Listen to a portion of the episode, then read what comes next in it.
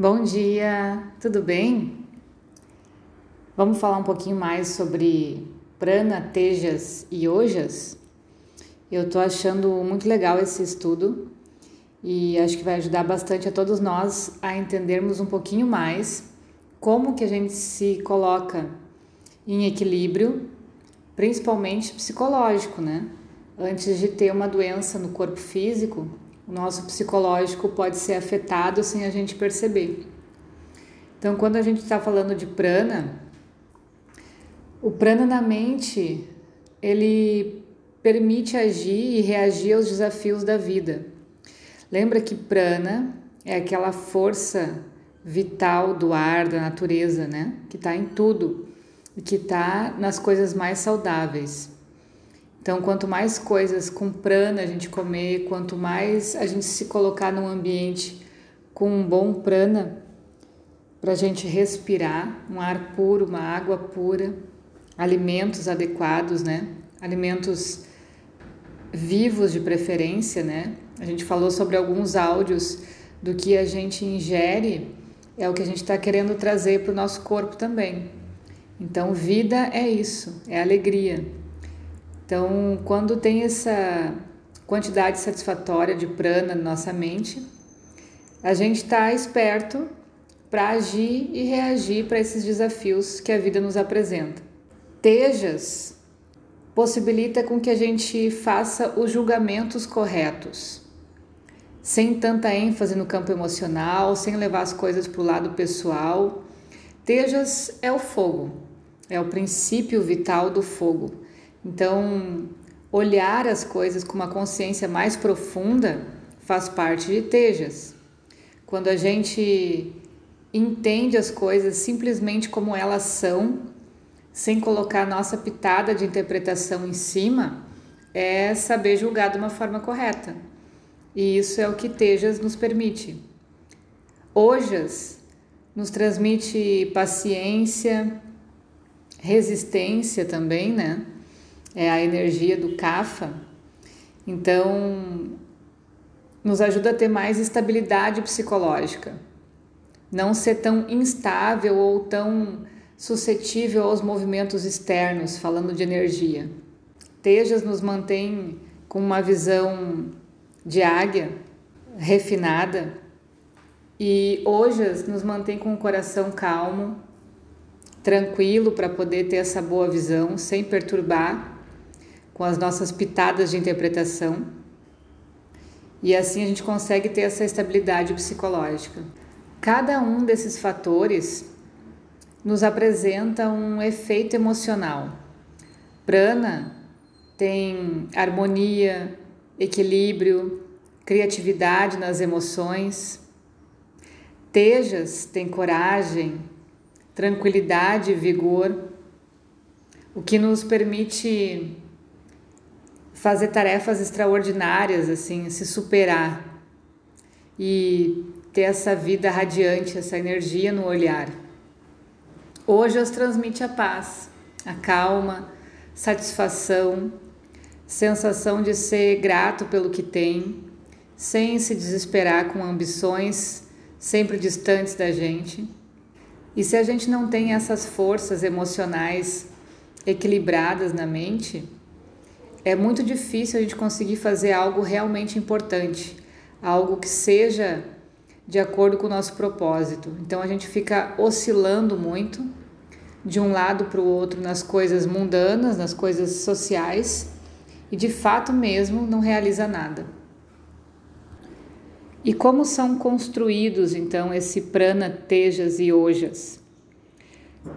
Eles vêm da essência dos nutrientes, na forma do alimento, como o calor, o ar.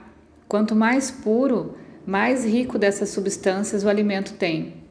E num nível mais sutil, essas, esses fatores são alimentados pelas impressões mais sutis assim dos nossos sentidos, né? Como que a gente absorve a informação através dos sentidos e como a gente manda isso para a mente.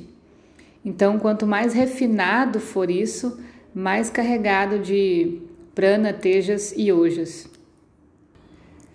E a chave para um bom funcionamento do prana, tejas e ojas é o líquido seminal, que funciona como um container dessas essências vitais que a gente tem no corpo, na parte física.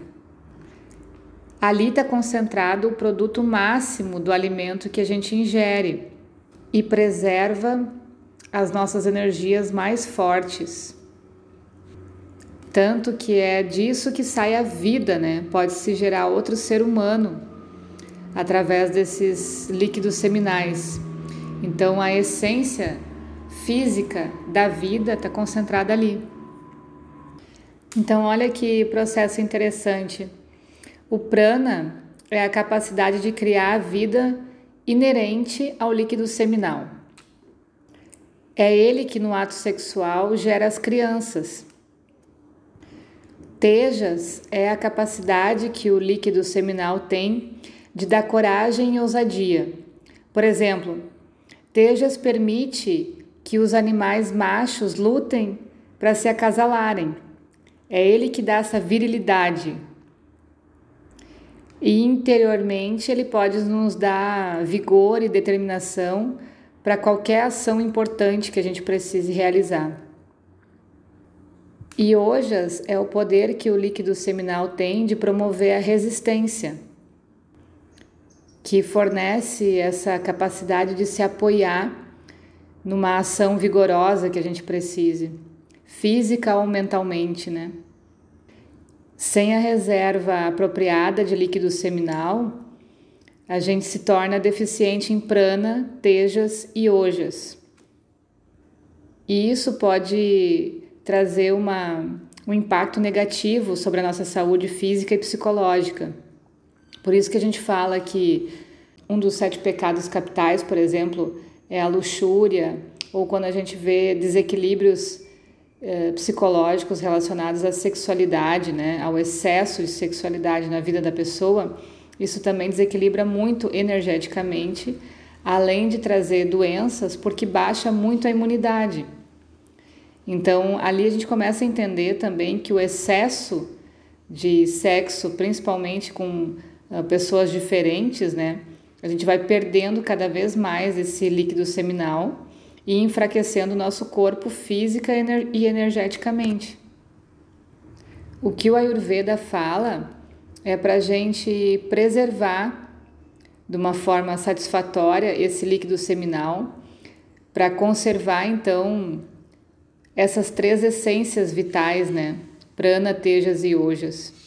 E através de uma terapia chamada Rasayana, que a gente vê como terapia do rejuvenescimento, é uma das formas que a Ayurveda tem de fortalecer e desenvolver melhor essas três forças no caso de elas serem insatisfatórias.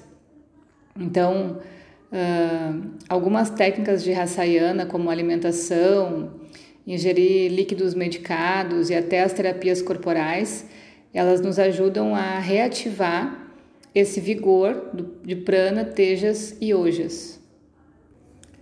Num nível sutil, ojas é alimentado por meio das impressões sensoriais do paladar e do olfato. Tejas é a essência do calor que absorvemos não só pela alimentação, mas também através da pele, os sentidos, né? Por onde a gente absorve a luz, uh, o calor e a energia de outras pessoas.